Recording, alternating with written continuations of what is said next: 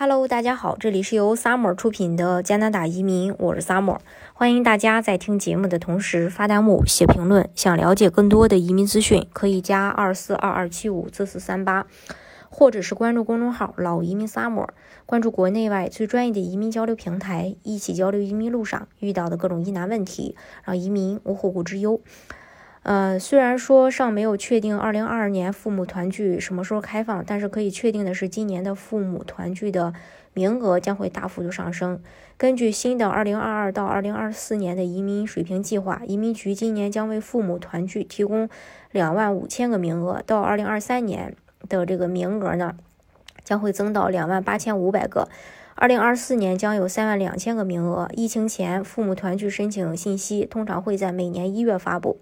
但是在二零二零年和二零二一年都延迟至秋季才公布了相关信息。父母团聚是加拿大最受欢迎的移民种类之一。二零二零年秋季，移民局收到了约二十万份担保意向书。由于对父母团聚感兴趣的申请人数远远超过了可用名额，因此这个项目近年来一直采用抽签模式，只有抽中的申请人才能获得担保。加拿大目前的案子积压有一百八十万宗。要全部处理完，还得需要一些时间。那对于想尽快有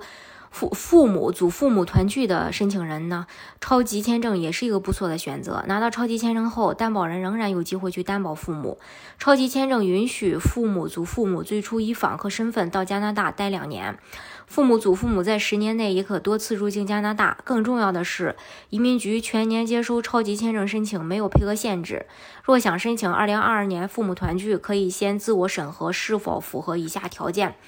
呃。就是项目对申请人没有硬性要求，移民局只对担保人进行考核。担保人必须是加拿大公民或永久居民，担保人年龄必须在十八岁以上，担保人连续三年达到收入要求即加拿大最低收入的一点三倍。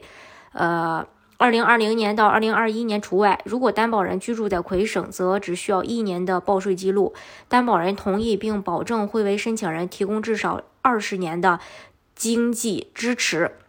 魁省是十年。担保人只需要在二零二一年达到最低收入要求，即符合父母团聚的担保资质，和去年的临时政策相同。疫情前，呃，父母团聚担保人必须在过去三年满足最低收入要求的一点三倍。另外，许多企业，呃，因为